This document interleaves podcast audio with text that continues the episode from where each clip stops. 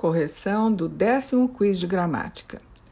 A diferença de hoje entre afim, junto ou separado, já nos dá a dica sobre por que afins é sempre junto. Nós temos esse afim ou afins junto numa palavra só quando o sinônimo é afinidade é um adjetivo, mas isso você não vai pensar na hora de escrever. Você vai lembrar que quando você quer dizer afinidade, a palavra afim ou afins, você escreve junto.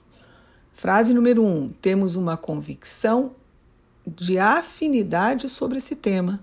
Frase número três: são assuntos nos quais nós temos afinidade ou são assuntos que têm uma afinidade entre si. É normal. Então, nesse caso, sinônimo de afinidade, a palavra é uma só, escreve-se junto.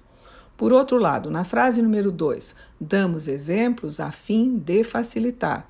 Está certo, por quê? Porque a fim de significa finalidade e aí é sempre separado. Então, resumindo, a fim Junto significa afinidade. Por isso pode ter plural, afins, junto, claro. E afim de significa finalidade. E aí é sempre separado.